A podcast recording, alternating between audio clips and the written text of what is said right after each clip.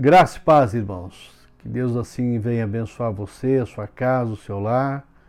Você que vai estar junto conosco por alguns minutos aqui, meditando na palavra de Deus. Entramos no mês de abril e queremos que grandes coisas o Senhor já vai estar fazendo durante esse mês. Nós temos que passar por algumas situações, mas o Senhor vai estar nos dando força a cada um de nós e eu tenho certeza que nada vai nos faltar. Que Deus possa te abençoar, porque Deus é bom. Em todo tempo, Deus é bom. Ele conhece o nosso amanhã, ele conhece tudo aquilo que precisamos e necessitamos, seja o que for. E a gente tem falado muito em milagres, porque milagres têm sido algo que as pessoas estão precisando. E milagres são experiências que nós precisamos ter Cada um de nós precisamos ter a nossa experiência. E o milagre fortalece a nossa fé, o nosso ser. Enfim, milagre é milagre. Não se explica, se vive. E esse é o meu desejo para você, para sua casa e para todos os seus. E meditando na palavra de Deus, eu estava meditando em mais um dos milagres que aconteceram. E é interessante que esse milagre não foi realizado por Jesus, mas sim pelos seus discípulos, por aqueles a quem ele ensinou, por aqueles a quem ele andou. É uma história muito conhecida, está lá no livro de Atos, capítulo 3, versículo 1 em diante. Se você estiver com a tua Bíblia aí, abra ela, teu celular, acompanha junto, que a palavra de Deus ela faz com que a gente tenha mais fé ainda. Porque não serão as minhas palavras, mas sim o que diz a palavra de Deus. Achou aí? Achou onde é que está a Bíblia? Isso, achou, né? Porque a gente está com tanto tempo que é impossível você não saber onde está a tua Bíblia e ler pelo menos alguma coisa por dia para que Deus possa falar ao seu coração. Diz o seguinte: a cura de um mendigo, de um aleijado. Versos 1. Certo dia, Pedro e João estavam subindo ao templo na hora da oração. E algumas versões estão a hora nona. A hora nona eram as três horas da tarde estava sendo levado para a porta do templo chamado Formosa, um aleijado de, nascença, de nascença, que ali era colocado todos os dias para pedir esmola aos que estavam no templo. Queridos, essa porta do templo chamado Formosa, segundo os historiadores, era uma porta muito bonita, muito linda algo assim que chamava a atenção de todos que passavam por ali. E para vocês terem uma ideia, ela era feita de cobre, bronze, era uma porta muito pesada, e alguns historiadores também dizem que precisava de 20 homens para abrir aquela porta, de tão pesada que ela era. E esse aleijado ele era colocado ali todos os dias, né? E a Bíblia diz que ele era um aleijado de nascença. E ali ele ficava, era colocado ali para pedir esmola. Então a vida dele era só isso. O objetivo dele era só esse: ficar sentado ali para pedir esmola aos que entravam no templo. Vendo que Pedro e João iam entrar no templo, pediu-lhes uma esmola no versos 3. Então ele não sabia quem era Pedro, ele não sabia quem era João, mas ele viu dois homens e automaticamente ele deveria estar lá, olha, me vê uma esmola aí, pelo amor de Deus, me dá uma esmola, me dá uma ajuda. Era o que ele fazia. E de repente Pedro e João olharam bem para ele. E então Pedro disse: Olhe para nós. Eu fico imaginando esse momento, queridos, que Pedro diz: olhe para nós. O que será que se passou pela cabeça dele? Porque normalmente Quando nós vemos alguém mendigando em algum lugar, eles estão sempre de cabeça baixa. Por quê? Porque eles não têm nenhum ânimo, eles não têm objetivo, eles se conformaram com a sua situação. E Pedro diz: olhe para nós. E a Bíblia diz aqui no verso 5: o homem olhou para eles com atenção, esperando o quê? Receber deles alguma coisa.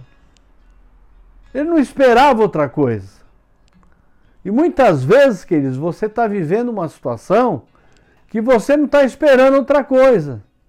Talvez está esperando que nada vai dar certo, que nada vai acontecer, que as coisas não vão mudar, que a sua vida é a si mesmo. Mas nesta noite Deus está dizendo: olhe, levante a tua cabeça e olhe para mim. É isso que Jesus tem dito para nós o tempo todo. Porque quando nós olhamos para Jesus, queridos, nós não temos tempo para olhar para os lados. Porque em Jesus há esperança, em Jesus a confiança, em Jesus a salvação, em Jesus a cura e libertação. A Bíblia diz que o homem olhou para eles esperando receber alguma coisa. Por que, que o olhar dele era esperando receber alguma coisa? Porque era o que ele fazia todos os anos da sua vida. Disse Pedro no verso 6: Não tenho prata e nem ouro. Imagine vocês, queridos, alguém que está esmolando, pedindo uma esmola, pedindo um dinheiro, pedindo uma moeda, como a gente vê muito aqui no nosso país. Alguém vira para ele e fala: Olha para mim. E quando ele olha, a pessoa diz assim: Olha, eu não tenho dinheiro, eu não tenho prata, eu não tenho ouro. Eu não tenho o que você espera receber. E muitas vezes, queridos, nós nos colocamos nessa posição. Muitas vezes Jesus nos leva a uma direção para nós olharmos para alguma coisa e nós falamos assim: não, Jesus, não é isso que eu quero, não é isso que eu preciso, eu quero tal coisa. Eu só quero tal coisa. E era exatamente a situação desse aleijado ali na porta desse templo chamado Formosa. Né? E de repente ele ouve Homens que ele não conhece, que ele não sabe quem é, dizendo: Olha, eu não tenho prata, eu não tenho ouro. Mas eles continuam dizendo: Mas eu tenho algo para te oferecer. Eles estavam ali fortalecidos, eles estavam cheios da graça, eles estavam cheios do discipulado, do ensino que Jesus deu a eles. E ele disse assim: Olha, eu não tenho nada, mas o que nós temos nós vamos te dar em nome de Jesus Cristo, o Nazareno. E aí ele dá a palavra-chave: ande, levanta-te e ande. Queridos, a gente fica podendo imaginar a situação daquele aleijado. Ele poderia ter pensado: não, eles estão brincando, eles estão com alguma situação comigo, mas não. Havia ali o poder de Deus Havia ali a unção de Deus. E eu não me canso de dizer que aonde Jesus está, o milagre acontece, queridos. Então leve Jesus para sua casa, leve Jesus para o seu trabalho, leve Jesus para as suas finanças, leve Jesus para todas as necessidades que você tem. E você vai ver o milagre acontecer. Então ele não teve muito tempo, porque a unção era tão grande que eles pegaram, seguraram pela mão direita, ajudaram ele a se levantar e imediatamente, queridos, não foi esperando, não foi depois, um tempo depois, mas imediatamente os pés, os tornozelos do homem ficaram firmes. E de um salto enorme, ele se colocou de pé, queridos. O meu desejo nesses dias, que para muitos tem sido uma dificuldade muito grande, que você se coloque de pé, que você amanheça o teu dia agradecendo ao Senhor, porque não acontece absolutamente nada se não for essa a vontade, o desejo, o plano de Deus. Não só para o Brasil, mas para o mundo. Nós sabemos que Deus está olhando para todas as coisas. Mas Deus espera de nós, como cristão, que a gente permaneça de pé, que a gente fique de pé, crendo que a cada dia o Senhor está realizando um milagre e que as coisas vão mudar, as coisas vão se transformar. E eles ajudaram, e diz a Bíblia que aquele homem saltou-se e ficou em pé. Pela primeira vez, porque ele nasceu dessa forma, como nós lemos anteriormente. Diz mais ainda, depois que ele se ficou de pé, ele começou a andar.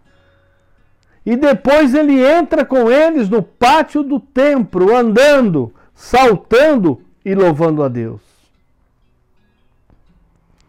Queridos, como é bom nós podermos louvar a Deus. Como é bom nós termos a oportunidade de estarmos louvando a Deus, queridos. Saiba que Deus está cuidando da sua casa, queridos. Como nós louvamos, se Deus fizer, Ele é Deus. Se Ele não fizer, Ele continua sendo Deus. E é isso que nós temos que ter como convicção na nossa vida como cristão. Nós não podemos entrar no rol dos noticiários de tudo de ruim que tem passado por aí. Porque pode estar acontecendo e realmente está muitas situações difíceis.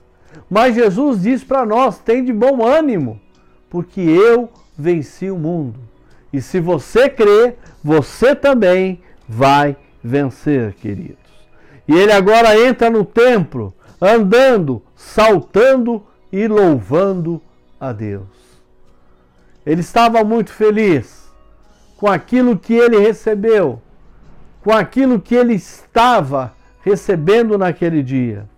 Diz mais a Bíblia no versos 9: quando todo o povo viu andando e louvando a Deus, reconheceram que era ele o mesmo homem que costumava, agora ele não vai precisar mais disso, a mendigar sentado à porta do templo chamada Formosa. Diz a Bíblia que todos ficaram perplexos, perdão, e muito admirados com o que lhe tinha acontecido, queridos. E depois, se você ler mais adiante, você vai ver que Pedro, lá dentro do templo, ele começa a pregar, apegando-se ao mendigo e mostrando o que Deus havia feito, o que tinha acontecido. Que Deus é um Deus que faz, que realiza milagres. Talvez, meu querido, você esteja pensando, por que, que isso não vai acontecer na minha vida? Vai.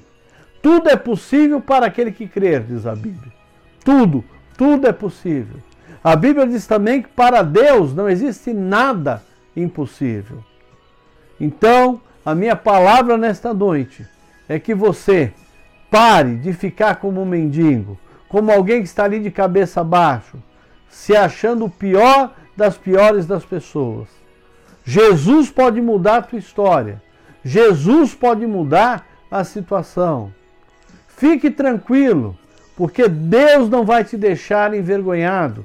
Ele vai suprir todas as suas necessidades. Cada uma delas ele vai suprir.